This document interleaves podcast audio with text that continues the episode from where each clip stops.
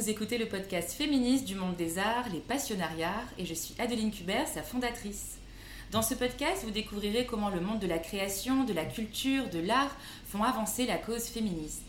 À travers des projets créatifs et engagés, à travers leur parcours, les invités du Micro Rouge vont, je l'espère, vous nourrir et vous inspirer pour que vous aussi, vous puissiez commencer ou continuer à mettre vos pierres à l'édifice. J'espère que chaque écoute participera à éveiller en vous l'inspiration. Écrivez-moi sur Instagram pour me raconter. Lorca est une street artiste et plasticienne française née en 87 à Pau. Elle étudie les arts plastiques à la Sorbonne et enchaîne ensuite les emplois dans la grande distribution où elle est confrontée à la surconsommation. Profondément révoltée et engagée pour la cause environnementale depuis de nombreuses années, elle transforme des vieux matelas et les ordures trouvées dans la rue en œuvres d'art pour questionner nos habitudes de consommation. Lorca réalise aussi ses œuvres à partir d'encombrants qu'elle détruit, transforme et peint à la bombe. Une fois terminée, elle abandonne ses créations dans la rue, mais documente systématiquement son travail en photographie. Elle questionne ainsi le statut d'artiste urbain et son mouvement. Les choix établis pour pérenniser la pratique de l'art urbain ont été focalisés sur les techniques, mettant de côté la démarche personnelle ou le propos au profit du style et ou du sujet, dit-elle. Ce n'est pas parce qu'on peint une toile qu'on est artiste, ce n'est pas parce qu'on est dehors et qu'on pose qu'on est artiste urbain, complète-t-elle.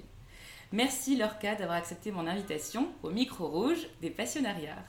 Bah merci à toi de m'avoir invité, c'est un plaisir d'être là. Carrément. Comment, Lorca, définis-tu l'artiste urbain? Euh, L'artiste urbain, bah, je dirais que c'est une personne euh, qui aime intervenir en extérieur, en, en jouant euh, bah, du contexte qui est déjà établi. Et je pense que ce qui est important pour moi, c'est aussi que cette personne puisse tirer un recul de, de ce qu'elle a fait. C'est-à-dire qu'elle ait un, un, rapport, je pense, narratif à sa propre histoire finalement. quoi. C'est ce que tu veux dire dans cette phrase que j'ai citée dans l'introduction. Je l'ai trouvée très intéressante parce que je trouve qu'on l'aborde pas assez dans le monde de l'art urbain ou du street art. D'ailleurs, je ne sais pas s'il y a une différence. Ça peut être intéressant que tu nous éclaires là-dessus. Euh, parce qu'en gros, pour toi, c'est pas parce qu'on intervient dans la rue qu'on est un artiste urbain. Il faut qu'il y ait euh, forcément un rapport contextuel euh, et, qu'on laisse une trace, c'est ça? Bah après, il faut. Euh, non, pas forcément, parce que je pense qu'il n'y a pas de nécessité en soi, vu que chaque artiste, finalement, reste libre de développer la démarche qui lui tient à cœur. Mais je pense que c'est plus pour éviter, justement, une sorte d'amalgame dans la rue et de se dire que tout ce qui est coloré, avec des jolies formes dans la rue, est forcément de l'art. Alors que, non, justement, je pense que. On pourrait être surpris de découvrir derrière certains tags dégueulasses des démarches artistiques beaucoup plus abouties que derrière des collaborations artistiques avec certaines marques qui sont hyper léchées quoi. Et euh, c'est juste pour en venir à ça que justement je pense que euh, ça se définit pas qu'à travers le style esthétique, ça se, traduit aussi à travers euh, la démarche de l'artiste et justement les questionnements qu'il va soulever en, en, faisant ce travail-là dans la rue quoi. Et que c'est justement pas qu'une question euh, d'esthétique et de, et de joli, comme on l'entend souvent, cette question d'embellir la rue. Quoi. Et comme si un artiste, finalement, qui participait pas à l'embellissement de la rue, n'était pas un artiste, quoi, en fait. Quoi. Et je pense que c'est aussi pour venir plus à cette euh, question-là, quoi c'est très intéressant. C'est vrai que ça se développe beaucoup hein, dans les villes. Euh, cette question de réenchanter la ville, euh, de la ça. plus. Euh, bah, du coup, on limite pour moi la peinture de rue, on la limite à de l'ornementation. Le fait de la destiner justement à, à, la, à la, décoration de, de grandes façades bah, c'est pas forcément pour moi le plus représentatif de l'art de rue comme je l'entends quoi. Vu que d'un coup c'est des moyens qui sont mis à disposition de l'artiste euh, qu'il pourrait pas avoir lui-même, c'est-à-dire peindre avec une grande nacelle comme ça dans la rue, il faut forcément de l'argent, des autorisations, euh, et ça le place aussi à, longue distance de son public habituel, c'est-à-dire que d'un coup il, il peut plus interagir avec le public, il a plus cette confrontation avec les passants, et du coup c'est un rapport qui est complètement différent que que lui quand l'artiste va seul avec ses deux bombes de peinture peindre sur son mur quoi. Et c'est un peu euh, cette schizophrénie que je peux peut-être reprocher à ce milieu où d'un coup quand l'artiste il est invité qu'il est derrière deux barrières d'un coup on l'adule alors que finalement quand il est dehors en extérieur euh, bah, les gens appellent les flics quoi. Et je pense que c'est euh, ce qui m'intéressait aussi bah, dans le fait d'utiliser les déchets. C'était d'un coup de me décrocher de cette illégalité pour réellement poser cette question bah, qu'est-ce que ça produit de faire de l'art dans la rue quoi. Et d'un coup de pas être co-focalisé sur l'illégalité du geste en fait quoi Parce que toi, du coup, euh, comment tu as commencé? On a vu que tu avais étudié les arts plastiques, puis après que tu avais travaillé dans le monde de la consommation. Mais du coup, c'est l'inverse. Ah, ouais. ok. Non, du coup, ça a été l'inverse, c'est-à-dire que j'ai toujours voulu étudier l'art, mais faute de résultats suffisants, j'ai été orientée dans une autre filière et donc euh, j'ai fait des études professionnelles du CAP au BTS, donc qui ont duré à peu près 7 ans. Et donc euh, du coup pendant ces 7 ans j'avais une sorte de frustration envers l'institution où euh, du coup bah, je me sentais justement bah, rejetée du système scolaire. Quoi. Je me disais mais moi je veux étudier l'art, je veux apprendre à dessiner, je veux apprendre à peindre.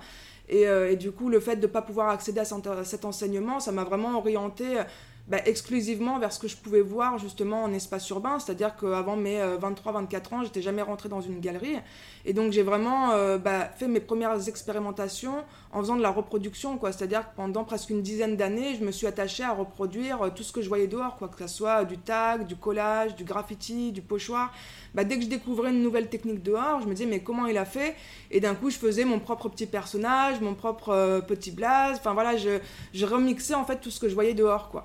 Et en fait, c'est pendant bah, ces années de, commerce et euh, justement ces périodes où j'enchaînais les stages et où du coup j'ai pris conscience un peu de notre, de notre société, de notre mode de consommation. Euh, et c'est là que j'ai fait un lien avec tous les objets qu'il y avait dehors. Quoi. Et à cette période-là, je commençais déjà à récupérer les objets, mais je les euh, designais chez moi, c'est-à-dire que je les repeignais en intérieur, je les décorais avec justement ces pochoirs et tout ça. Et j'avais jamais fait le lien en fait de pouvoir les utiliser en extérieur de cette manière quoi. Et c'est vraiment euh, après mon bac et euh, mon année de BTS où je suis rentrée à la fac. Et c'est vraiment à la fac quand je suis rentrée justement dans les premières galeries d'art et que j'ai vu pour la première fois l'art contemporain et que je me suis rendu compte qu'il était tout à fait possible de faire rentrer bah, l'urbain dans une galerie. Donc pas du tout en allant voir des expos street art, hein. c'est vraiment en allant voir des expos d'art contemporain, donc des artistes comme Clay Cutter qui font des assemblages justement de matières urbaines et qui arrivent à faire rentrer une atmosphère qui est hyper urbaine dans le lieu sans avoir la nécessité d'avoir besoin forcément de ramener le bout de mur entier quoi. Et, euh, ça m'avait beaucoup marqué et c'est là que justement bah, tout a fait tilt où je me suis dit mais en fait ces objets pourquoi je les ramène depuis des années à les designer alors qu'en fait je pourrais les laisser dehors pour le sens qu'ils évoquent en fait quoi. Et pareil, je me disais mais euh, je, kiffe la bombe mais j'arrive pas à dessiner avec, je trouve pas la manière de m'exprimer à ma manière et je me suis dit mais en fait je pourrais bah, peindre ces objets quoi, les utiliser pour le sens qu'ils évoquent et les transformer avec ces matériaux que j'utilise depuis des années en fait quoi. Et là directement, c'est pour ça que ça a fait une sorte de match où je me suis pas dit euh, j'utilise ces objets comme simple support quoi. Comme je l'ai déjà beaucoup vu, comme par exemple certains qui peuvent peindre les mettre là ou peindre certains objets mais qui l'utilisent du coup comme une toile blanche. Et là je me suis dit non justement ces objets ils ont vraiment un sens euh, par rapport à leur posture d'objets abandonnés dans la rue par rapport à leur posture de déchets. Ils évoquent justement euh, tout un fait de société, quelque chose justement de beaucoup plus social que la simple transformation que ce que je vais faire, de ce que je vais faire. Quoi.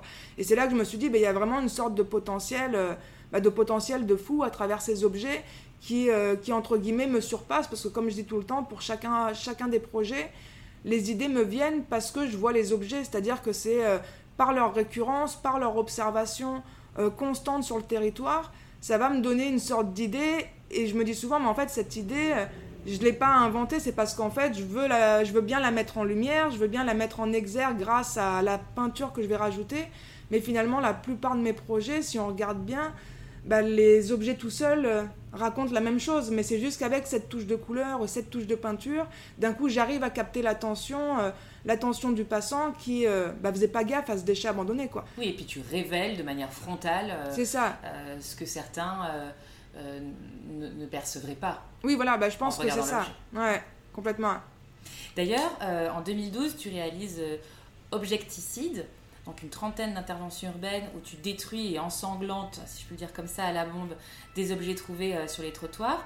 Euh, est-ce que c'était une de tes premières séries et euh, quelle était sa, raison d'être, son message?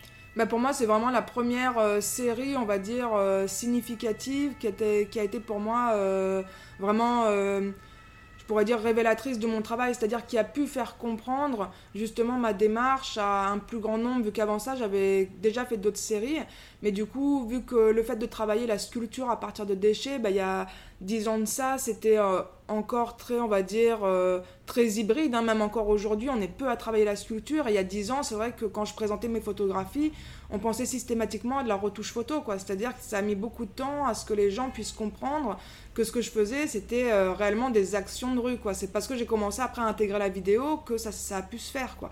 Et Objecticide, je le définis vraiment comme euh, voilà, mon premier projet, on va dire, symbolique, vu que pour moi, c'est celui qui représente, on va dire, parfaitement ma démarche, cette volonté de mettre en lumière bah, justement la mort de ces objets. Quoi. Et c'était bah, une période où justement j'avais déjà fait peut-être euh, deux ou trois séries à partir d'objets euh, encombrants. Et je m'étais dit, bon, faut que je trouve un, projet bah, justement euh, plus frontal, comme tu dis. Il faut que je trouve un projet qui évoque la mort de ces objets clairement. Quoi. Je me suis dit, comment je peux figurer la mort de ces objets, mais sans avoir à le dire? Parce que finalement, ok, ils sont sur le trottoir, on les considère comme morts obsolètes, mais qu'est-ce que je pourrais faire visuellement qui permettrait justement euh, bah, de se recevoir cette mort euh, en pleine, en pleine, en pleine face. Quoi. Et donc j'ai réfléchi pendant des mois, c'est-à-dire que c'est un projet qui a mis pas mal de temps à émerger, vu que j'avais tout un cahier où je notais les manières que je pourrais avoir de les tuer ou de les retrouver morts. Donc je sais pas, j'avais pensé pendre des lampadaires à des arbres, j'avais pensé leur faire des impacts de balles, j'avais pensé comme ça, des, je sais pas, des, sortes de couteaux plantés à l'intérieur. Et j'avais commencé à lister tout plein de, choses. Et jusqu'à un jour où en fait ça m'a fait tilt, où je me suis dit, mais non, mais le sang en fait, quoi. Il suffit que je rajoute du sang. Et en fait, le fait de mettre du sang sur un objet qui est totalement inanimé et qui à la base sans vie, bah, ça va créer justement cette, euh, cette impression d'un coup euh, bah, forte de, de, vivant. Quoi. Et là, c'est ce qui marche avec Objecticide, c'est le fait que d'un coup, cette texture rouge, le fait qu'elle soit placée sur un éventrement ou sur une ouverture, directement l'évocation au vivant, elle est euh, frontale, quoi. C'est-à-dire qu'on pense pas à autre chose qu'à un corps vivant qui saigne, quoi.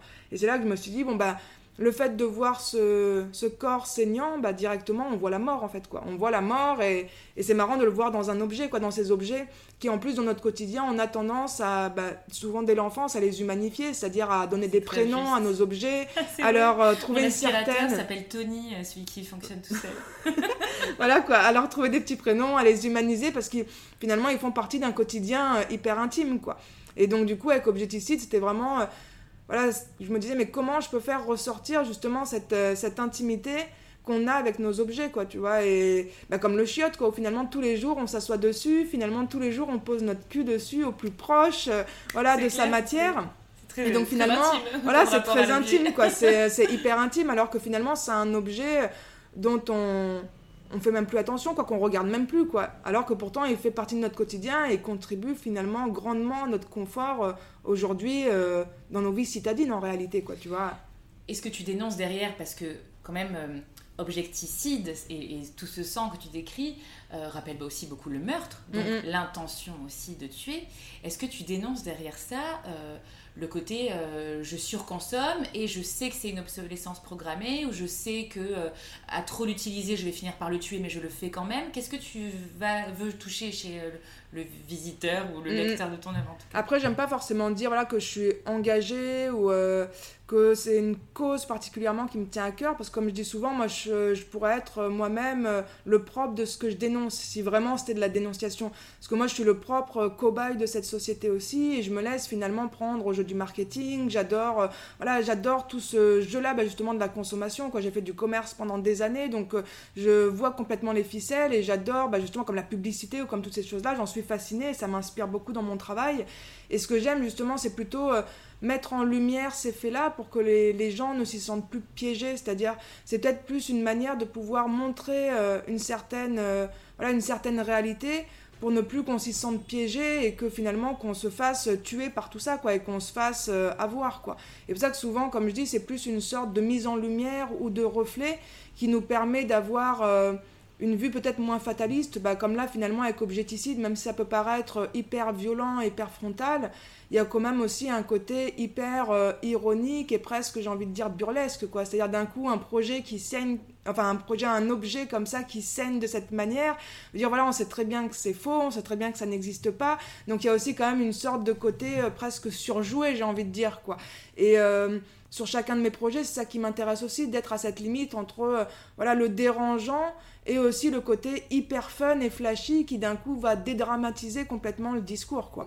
Déculpabiliser aussi, Voilà, déculpabiliser, voilà, c'est ce que c'est le mot que j'aurais envie de trouver, c'est de déculpabiliser justement le spectateur et le passant. Parce que comme je me dis souvent, c'est euh, finalement toute cette euh, guerre de l'écologie ou toute cette, euh, voilà, toute cette guerre ben, un peu euh, avec la nature qu'on entretient aujourd'hui, finalement en tant que, euh, en tant que être humain individuel, elle me semble très difficile à tenir. C'est-à-dire qu'il y a plein de choses dont on n'a pas la mesure. C'est comme par exemple aujourd'hui les notions de recyclage. Pour moi, elles sont encore aujourd'hui très abstraites. Quand je vois certains reportages où finalement des reporters vont sur le terrain en Inde ou en Afrique et ils arrivent à nous trouver nos plastiques, nos emballages français avec des dates de péremption qui datent d'il y a deux semaines dans des pays qui sont à l'autre bout du monde. Enfin, je me dis comment on peut, enfin, nous-mêmes qui sommes soi-disant un pays bien développé et qui sommes en capacité de gérer nos déchets, comment ça se fait qu'ils se retrouvent dans des pays si lointains à être incinérés par des populations euh, qui sont euh, complètement défavorisées?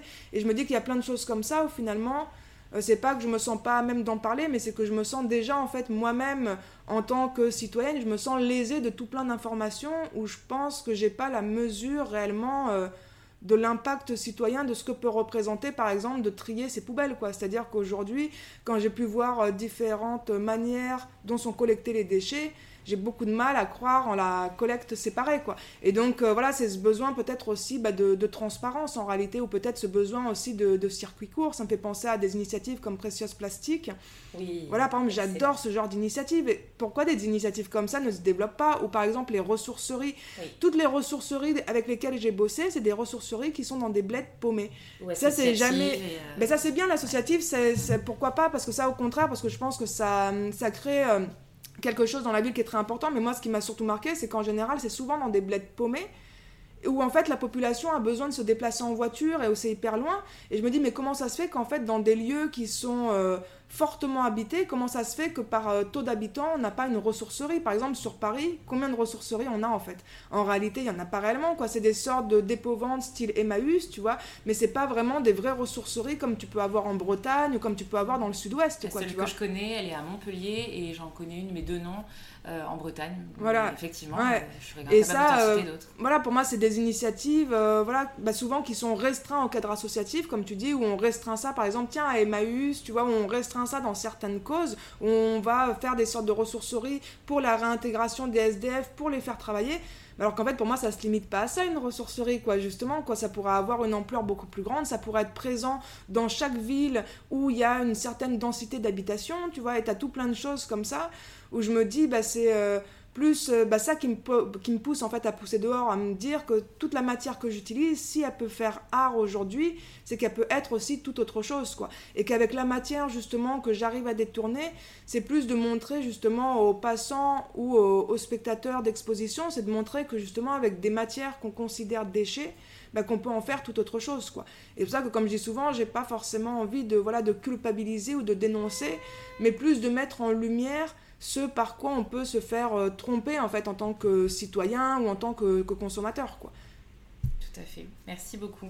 Peut-être est-ce que tu peux préciser pour nos auditoristes euh, ce qu'est la, la ressourcerie pour euh, celles et ceux qui ne connaîtraient pas le concept? Bah, du coup la ressourcerie c'est un, un principe où euh, le but c'est qu'au lieu de jeter tes objets en déchetterie, tu vas les ramener dans ce lieu, donc peu importe qu'ils soient euh, fonctionnels ou pas, vu que le but de ces espaces c'est que eux vont collecter ces objets et les objets qui vont justement être un peu défectueux ou abîmés, ils vont se charger de les réparer pour qu'ils puissent être justement réutilisables. Et après ces objets vont être mis à la vente à, euh, à pas moindre coût parce qu'il faut quand même que le lieu vive mais à des prix quand même défiant toute concurrence et ce qui est vraiment intéressant avec les ressourceries c'est justement qu'ils vont appliquer ce tri et cette notion de réparation derrière les objets qui a euh, bah, aujourd'hui de moins en moins hein. comme on le sait euh, voilà Enfin, la question de réparation aujourd'hui coûte souvent plus cher que de racheter euh, l'objet neuf. Quoi.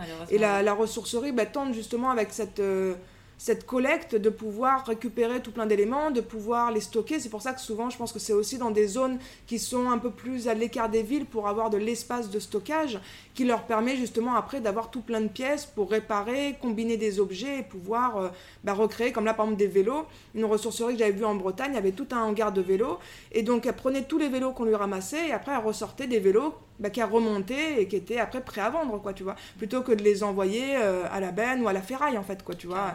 Et c'est ce réemploi derrière les objets qui est hyper intéressant euh, dans les ressourceries, quoi, et qui permet de créer finalement un- une nouvelle alternative euh, au cycle de consommation et de vie des objets en fait quoi. Qui se limite plus à euh, voilà sa vente en magasin et hop sa destruction en déchetterie quoi. D'un coup il a une sorte de vie qui peut être démultipliée bah, grâce à la ressourcerie quoi réincarné un peu oui voilà c'est ça complètement En 2016, tu passes 9 mois à créer des recettes urbaines à partir de matelas abandonnés, donc toujours trouvés dans la rue, transformés.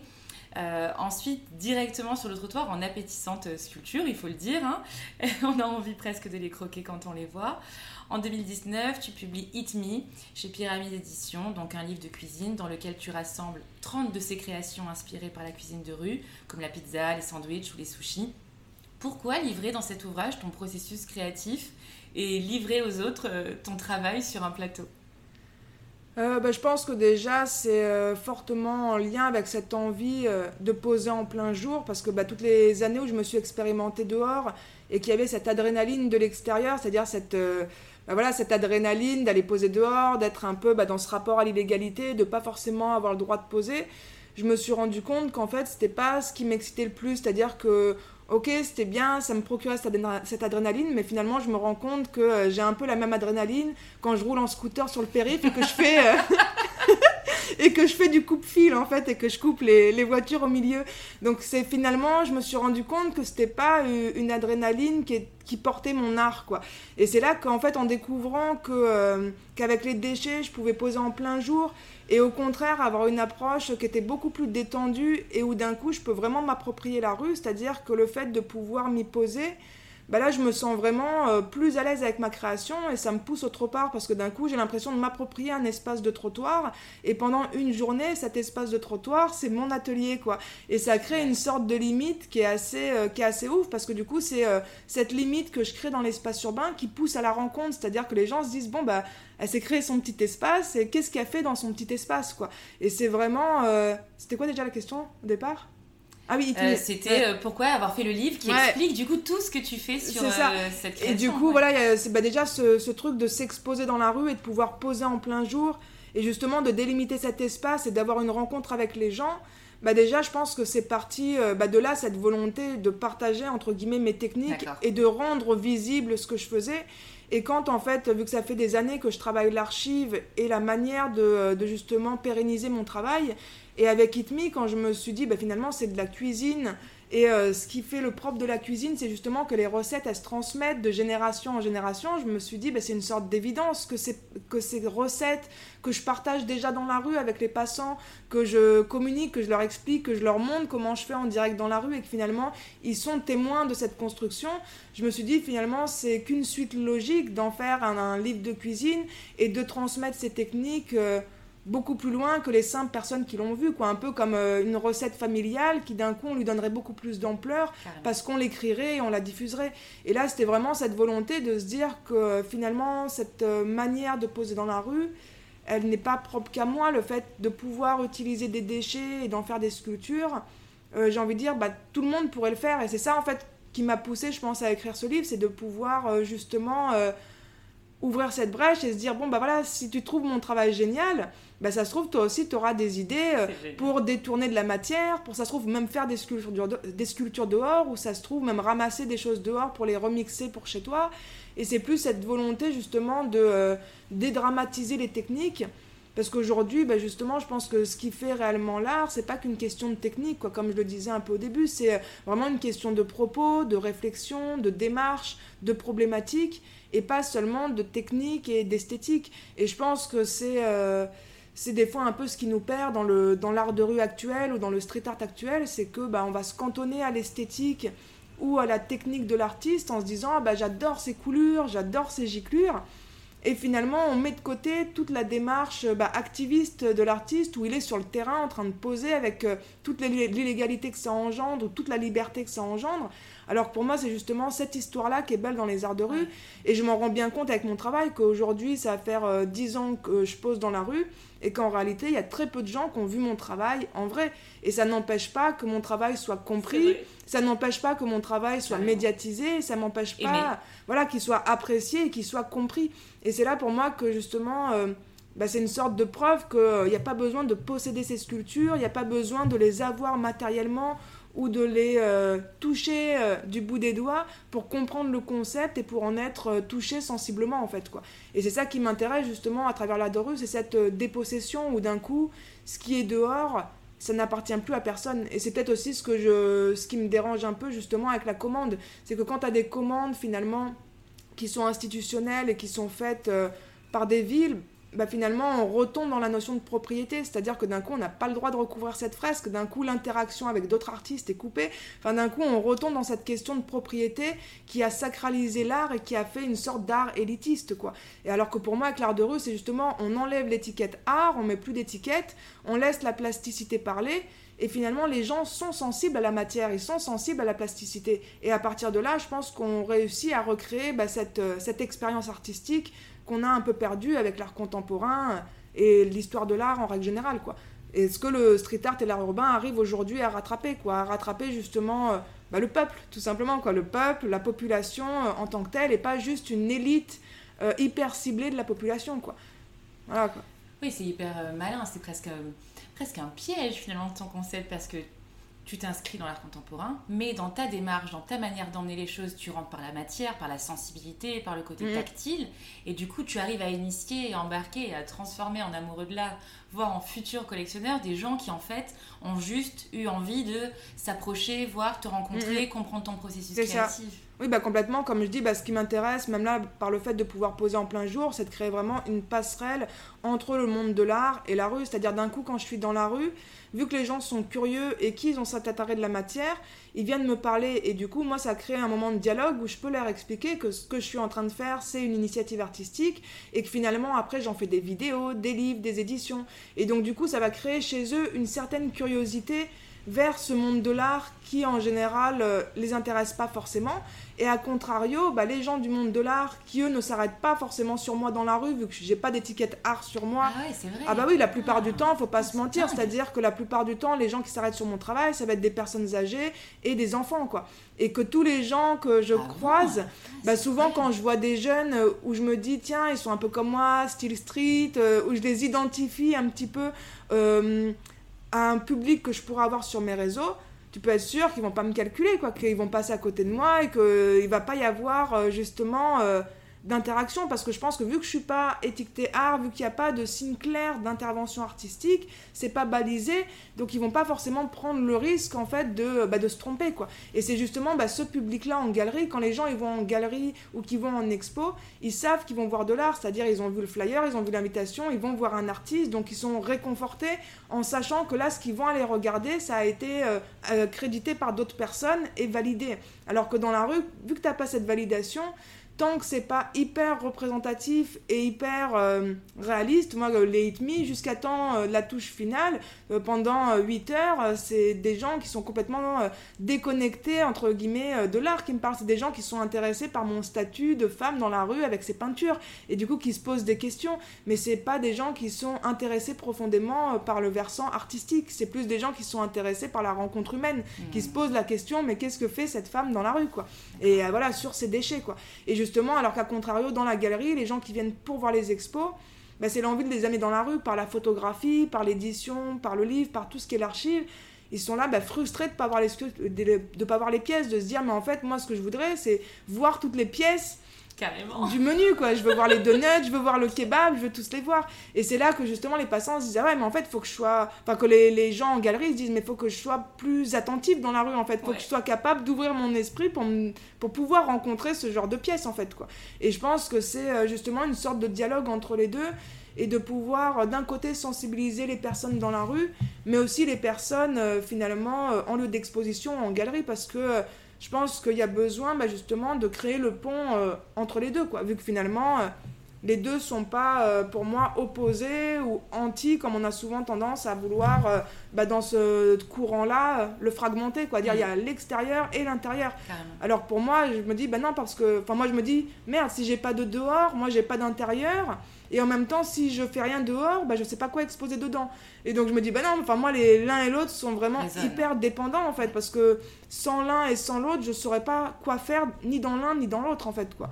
Donc euh, ça que pour moi, finalement, cette dichotomie qu'on crée tout le temps entre les deux a plus réellement de sens aujourd'hui, quoi. Surtout quand on voit... Euh, bah que voilà, il euh, n'y a pas besoin de voir en vrai les créations pour pouvoir être impacté ou touché, que c'est une question de concept, quoi, de concept, de pratique, quoi. Moi, j'en ai jamais vu en vrai. Alors, si une exception parce que euh, tu avais euh, impacté un petit peu pour une exposition à Lyon et tu avais présenté dans une autre galerie deux, je crois, petites Oui, bah des, des euh, ça devait être les ateliers Itmi, vu qu'après j'en ai fait des, euh, des, ateliers justement où c'est les gens qui reproduisent les sculptures et où du coup à partir du livre, c'est eux qui se retrouvent à refabriquer les sculptures. Et là je me suis dit, bon bah ça pourrait être cool celle-là de les garder vu que c'est pas moi comme une con qui était derrière deux barrières à les reproduire.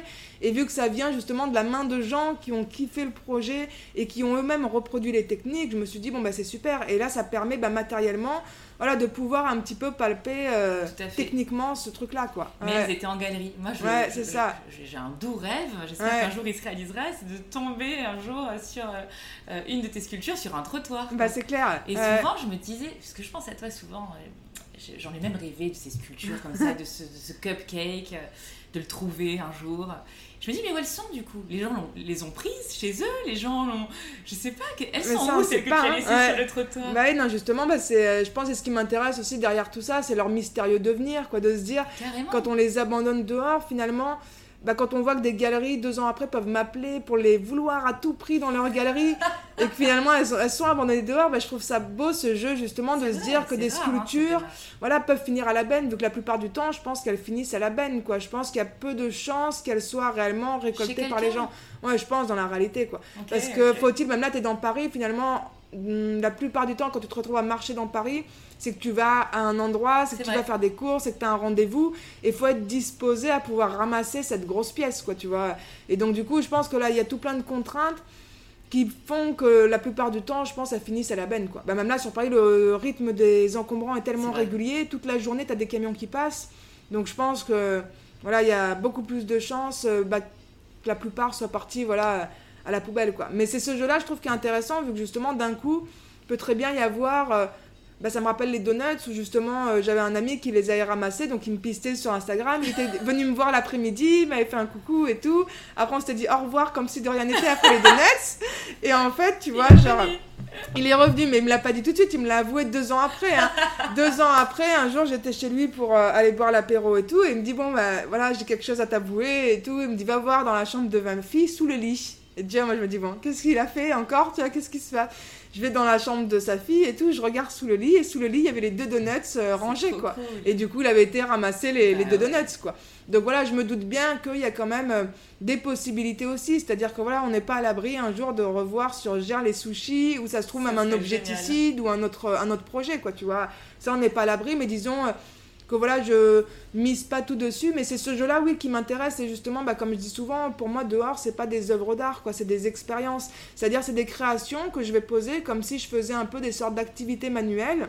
Et finalement, je vais poser euh, ma croûte dehors, mon bout de pâte à sel, et les autres vont aussi travailler cette pâte à sel. Et moi, en fait, mon regard d'artiste, il est plus dans ce recul, dans euh, justement, bah, qu'est-ce que crée euh, ma création dans le monde réel, comment je l'interprète en fait quoi, et quel est son impact, bah, comme là de se dire tiens It peut avoir une sorte de retentissement mondial, peut genre euh, buzzer pendant des années, alors que finalement c'est un projet que j'ai fait euh, voilà en grande partie en banlieue parisienne, au fin fond de ma banlieue pourrie, tu vois, enfin j'ai envie de dire qu'il y a une sorte de truc comme ça où bah, quand tu fais les projets, tu es un peu déconnecté d'une certaine réalité. Quoi. Moi, le jour où je l'ai fait, bon, bah, c'était à Vitry-sur-Seine, comme je disais, j'avais ma fenêtre qui donnait sur un tas d'encombrants qui était tous les jours alimenté, tu vois.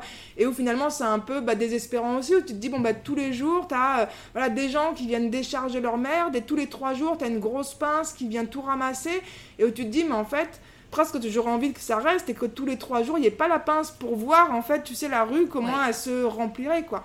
Et du coup, bah, le premier que j'ai fait, It Me, c'était euh, bah, vraiment bah, devant euh, cette fenêtre, quoi. Et du coup, après, ça a lancé tout le projet. Et quand je peux euh, voir l'essor que peut prendre une idée et un projet grâce justement à la médiatisation et à la à l'aspect visuel qu'on peut lui donner, je me dis c'est fou, quoi. Et justement, c'est pour ça que je crois au pouvoir de l'archive, quoi, au pouvoir de la photographie, au pouvoir de la vidéo et de l'écrit, parce que pour moi, c'est vraiment ce qui permet justement de, bah, de transmettre en fait le mieux cet activisme de rue. Quoi. Que finalement, une sculpture euh, à elle toute seule, ne représente pas du tout tout l'activisme qui peut se dérouler en extérieur, quoi. Oui, et puis surtout, ça disparaîtrait. Je pense aussi à ta série Nature morte, où tu composes ces natures mortes en, faisant les fins de marché et en récupérant les, légumes et les fruits qui sont jetés parce mm. que pas assez beaux, encore une fois. si tu ne photographiais pas ces sculptures, elles seraient extrêmement éphémères et oui, personne ne les verrait. Ouais, complètement. Mais une nature morte, c'est un bon exemple, vu que là, bah, c'était justement cette, euh, cette période où euh, bah, je voulais intégrer la nature pour justement encore plus appuyer ce propos-là, vu qu'on me demandait tout le temps cette notion de reproduction et de déplacement pour les galeries, les expos et tout. Je disais, mais non, moi, c'est pas du tout le propos qui m'intéresse. Et avec euh, justement nature morte, c'était pour rentrer vraiment dans ce vif du sujet, où je dis finalement, les sculptures, on s'en fout de les posséder. C'est pas, c'est pas ça qui crée la consistance du projet. Ce qui crée la consistance, c'est finalement. Tout le propos, c'est de pouvoir trouver autant de matière en extérieur, de pouvoir à deux mains toute seule en faire des sculptures qui font des mètres cubes sans que les, les flics puissent me verbaliser ou m'embarquer, sans que j'ai la nécessité d'avoir une autorisation de la mairie parce que d'un coup c'est des déchets qui n'intéressent personne et d'un coup j'ai cette liberté de création. Enfin d'un coup c'est toute cette conjoncture qui m'intéresse de mettre en lumière parce que même là je suis convaincue qu'au fur et à mesure des années, enfin forcément, l'expression dans la rue est très cadrée, elle est toujours très cadrée. Et je pense que ce genre d'initiative viendra au fur et à mesure à être cadré aussi. C'est-à-dire qu'on va bien se rendre compte que des gens, entre guillemets, ont des initiatives artistiques qui euh, dépassent le cadre du mur et, euh, et qui a cette liberté, entre guillemets, d'expression par ce biais-là.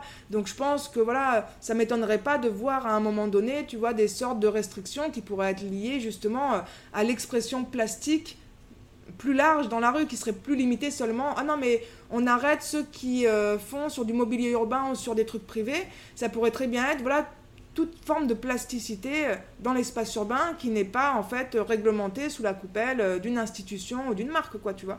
J'espère qu'on n'y arrivera jamais. Hein. Ah non, mais la première à descendre dans la rue. Hein. Non, mais grave, ça ferait peur, quoi, ah tu vois. Mais finalement, en soi, dans le fond, par exemple, tu regardes pour le mur, enfin pour l'aspect mural et pour la 2D, on n'en est pas si loin, quoi. Hmm. Enfin, pour moi, à part les panneaux d'affichage libre, et finalement, t'en as pas tant que ça, il y a peu de murs où les artistes peuvent poser, ont le droit, euh, ou, même, ou même sans forcément avoir le droit, ou en tout cas, il peut exister une sorte de flou, un peu comme rue des Pyrénées, tu vois, ou certains coins, où tu as une sorte de flou, où on laisse les artistes poser, mais où c'est pas non plus genre clairement autorisé, tu vois. Et, et je pense qu'il manque d'endroits comme ça, un peu plus euh, libres, sans forcément avoir cette question de droit et d'autorité derrière, mais en tout mm. cas des endroits un peu plus hybrides et libres qui auraient cette, euh, cette autonomie, tu sais, euh, bah, cette autonomie créative en fait, sans forcément être dépendant de la censure ou de l'autorisation. quoi. Bah, comme là, ce que je fais avec les déchets, où d'un coup je m'appuie sur une certaine conjoncture, où je suis sur une sorte de fil et où du coup ça me permet euh, bah, de déjouer ce truc-là, quoi, tu vois. Mais où c'est bon, bah, fragile, on va dire, quoi. Ouais. Est-ce que tu pourrais nous parler de ton dernier projet, alors euh, avec la Fondation Desperados, je crois, et tout particulièrement euh, le projet Tower Power en co-création avec l'artiste euh, Smith 367 Ouais, complètement. bah, du coup, le projet Tower Power, donc c'est un projet qu'on a créé avec la Fondation Desperados. Donc ça fait ce projet, il est né suite à la rencontre il y a quelques années maintenant avec les membres du 9e concept. Donc c'est un collectif artistique donc euh, spécialisés bah, justement dans les arts urbains. Et du coup, ça fait euh, eux une vingtaine d'années qu'ils travaillaient avec la marque en fait Desperado.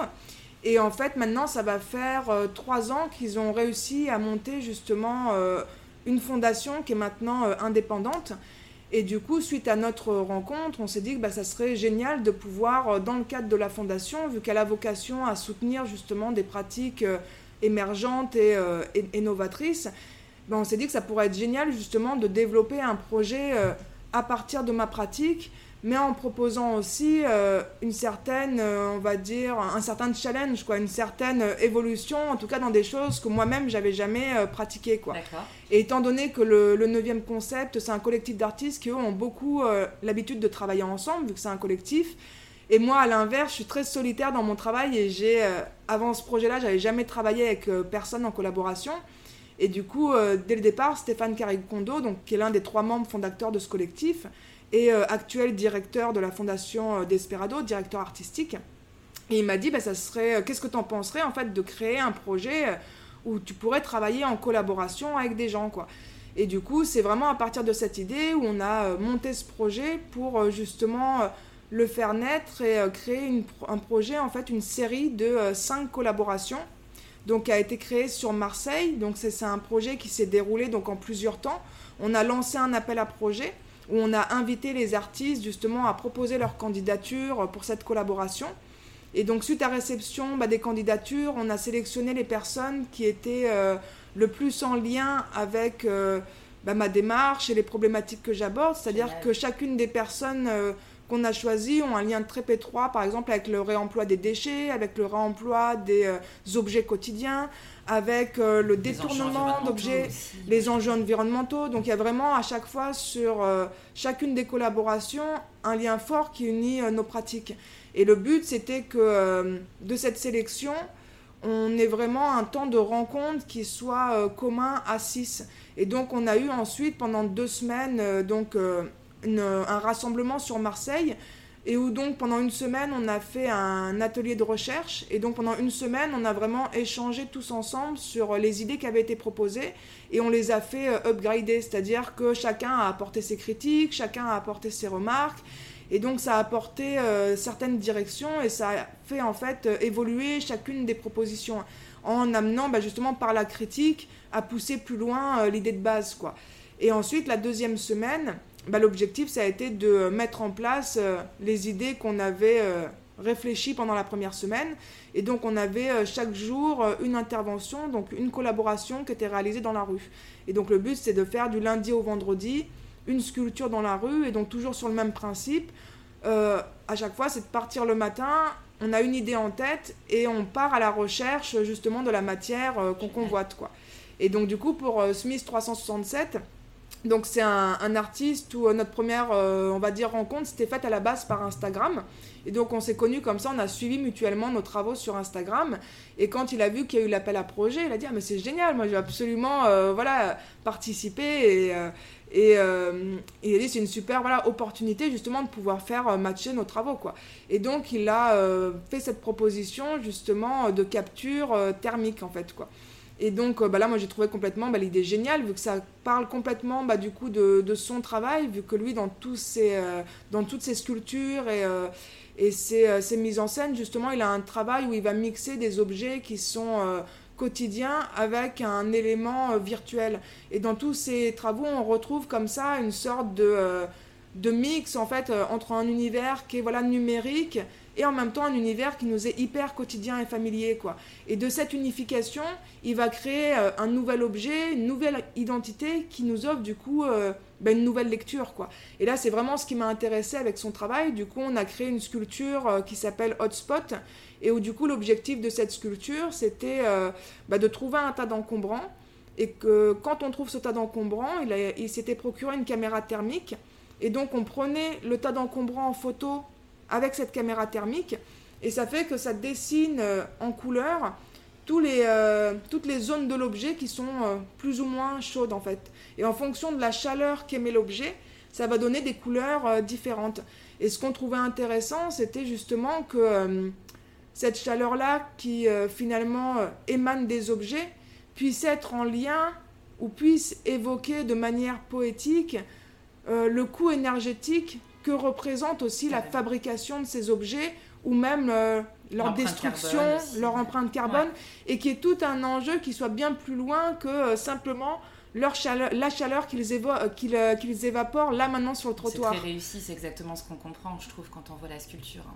Et du coup, c'est pour ça que, du coup, quand il y a eu cette idée, qu'on l'a fait mûrir, qu'on l'a approfondie dans la pensée et dans les dents, on s'est dit, mais c'est vraiment, voilà, c'est génial.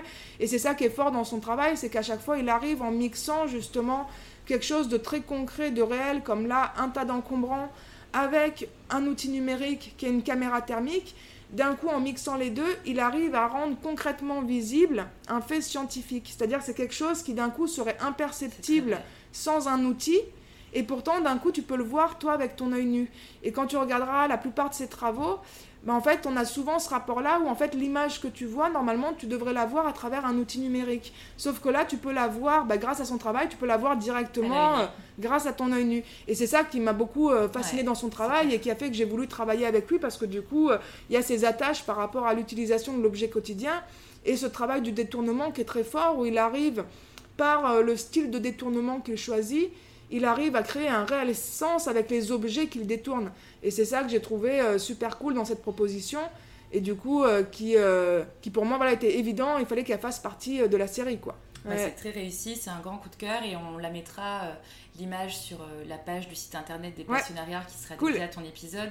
Comme ça, les auditoristes, elles pourront découvrir aussi son boulot et cette sculpture qui est géniale. ouais, génial, cool.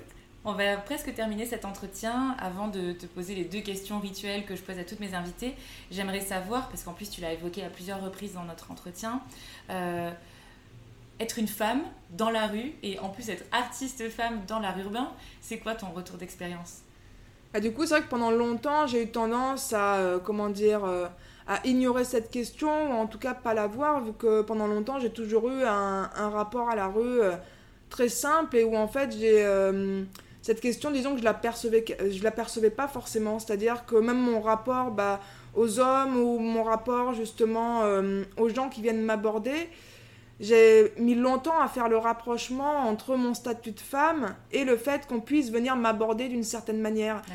Et euh, c'est vrai que bah, forcément, à force de, grandir et à force qu'on m'en parle, je me rends bien compte que finalement, euh, que d'être une femme dans la rue pose certaines questions, étant donné que plein de femmes ne le vivent pas de la même manière que je le vis.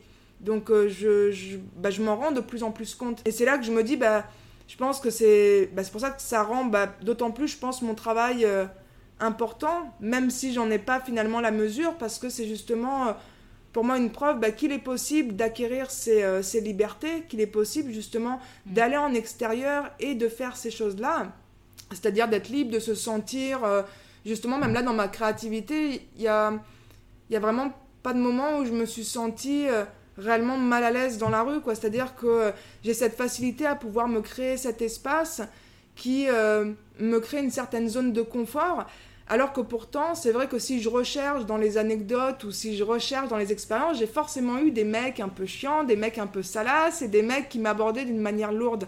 Mais c'est vrai que vu qu'on a cette tendance en tant que femme à être habituée et à l'encaisser, bah comme je dis, j'ai mis longtemps à, le voir finalement. Et que je m'en rends bien compte aujourd'hui avec le recul, qu'il y a quand même euh, bah voilà, cette position qui est dans le regard des, passants, ou même peut-être des fois dans le regard des hommes, cette surprise de voir une femme bricoler, et encore plus dans la rue, c'est-à-dire d'un coup, bah, que ça va créer ce, ce, moment de rencontre où ils vont venir me parler en disant mais vous bricolez quoi. Et ça, je sais très bien qu'ils n'auraient pas osé aller dire ça à un homme qui avait une, une scie euh, dans la rue. Quoi. On est déjà venir te dire euh, Ah, vous bricolez. Ah, bah oui, bien sûr, comme dire Ah, vous bricolez, bah, la, scie, oh là là, mais vous savez couper à la scie et tout. Alors là, t'es là, t'as envie de dire Bah oui, oui, tu vois, je... c'est même mieux peut-être couper à la scie que toi, quoi, tu vois. Et ça, je pense que voilà, comme je dis, pendant longtemps, moi, je ne l'ai pas interprété de cette manière-là, alors que finalement, avec le recul, avec tout justement cette démocratisation de la parole qu'on voit actuellement, bah, je me dis en vrai, bah, c'est vrai que ce mec-là, par exemple, je pense que j'aurais pas été une femme bah, à aucun moment il serait venu m'aborder. Je pense qu'il est venu m'aborder parce que justement, il s'est dit, putain, mais une femme, là, elle bricole, elle arrive à tenir la scie, et sous cette forme de préjugé, c'est ce qui l'a poussé à venir m'aborder, quoi. Et donc, du coup, je pense que euh, c'est ce qui me pousse justement à aller dans la rue, peut-être à casser les préjugés qu'on pourrait avoir des femmes. Et je pense qu'il y a euh, beaucoup plus de femmes qu'on ne pense qui euh, posent déjà dehors, parce que je pense que déjà, tu as beaucoup d'artistes qui posent dehors qu'on ne voit pas, et donc je me dis, parmi tous ceux qu'on ne voit pas, il y en a plein qui peuvent être des femmes parmi tous ces anonymes. Et je me dis, il y en a plein aussi qui euh, ont certainement cette envie et qui n'osent peut-être pas tout simplement quoi. Et, euh, et je pense que c'est ce qui me motive finalement à aller dehors, que ça soit pour euh, motiver les hommes ou les femmes, c'est motiver les gens à se dire que c'est possible dehors en fait d'aller poser quoi. Et je pense que d'être une femme, c'est pas si compliqué que ça tant que oui tant qu'on l'assume en fait. Je pense qu'il y a cette part en fait de, de nécessité d'être à l'aise avec son statut aussi, quoi. Je pense d'être à l'aise avec son statut de femme, ça doit certainement aussi aider peut-être à, à, bien le vivre. Mais après, on n'est pas à l'abri de tomber sur un con aussi, quoi. Là, c'est toujours ce, bah, ce risque, quoi. Quand on est euh, en extérieur et dans l'espace urbain, voilà, disponible, entre guillemets, euh, à tous. Voilà, même la nuit, par exemple, bah, c'est clair que je pense que c'est d'autres... Euh, voilà d'autres problématiques quoi comme mm. on dit on n'est pas à l'abri voilà de tomber sur un fou aussi donc il y a ce rapport là où voilà, on n'est jamais à l'abri. Mais comme je dis souvent, ça m'embête de restreindre cette parole-là, la parole féminine, parce qu'en fait, il y a plein d'hommes qui sont exactement dans ces mêmes positions, qui n'ont par exemple pas ce rapport à la masculinité qu'on recherche d'un homme aujourd'hui, qui n'ont pas ce rapport-là à la virilité et à tout ça, et qui vivent aussi ces oppressions-là d'une certaine manière. Et donc c'est pour ça que souvent je, j'évite de restreindre voilà, cette cause ou cette parole à la parole féminine. quoi. Mais je la comprends entre guillemets quand même, vu que voilà, je suis une femme et, je m'en rends bien compte, comme je dis, que finalement avec ce recul, qu'il y a plein de personnes, peut-être qu'elles auraient jamais osé m'aborder si j'étais pas une femme, et que là elles se le sont permis ou elles l'ont osé parce qu'aussi ben, j'étais certainement une femme et que ça les perturbait d'une autre manière de me voir faire ces choses-là euh, dans la rue. quoi. Ok. Euh, tu me fais une passerelle magnifique du coup pour mes deux questions euh, rituelles. La première est le féminisme, c'est quoi la tienne de définition? Hmm, Comment je pourrais définir ça? Je sais pas trop. Je pense que bah, le féminisme, je pense que c'est en chacun de nous assumer cette part de féminin quoi. Et euh, qu'on soit homme ou femme, je pense que c'est de réussir à assumer cette part de féminin, hein, qui n'est pas forcément de la féminité. Hein. Mhm. C'est-à-dire cette part de féminin qui, euh, qui nous construit, que ce soit dans la, dans la sensibilité, dans l'approche aux autres, dans tout plein de choses. Et je pense que c'est euh, d'accepter et d'assumer cette part de féminin. en chacun de nous. En chacun de nous, quoi. Et je pense qu'à partir de là, ça créerait peut-être quelque chose voilà, de plus cohérent et de plus égalitaire, on pourrait dire entre les hommes et les femmes, quoi, entre tout le monde, quoi. Ok, merci, c'est une très belle définition. Elle est inédite sur le podcast. si tu devais me présenter euh, donc une autre passionnariat, une femme comme toi du monde des arts, euh, qui me présenterais-tu?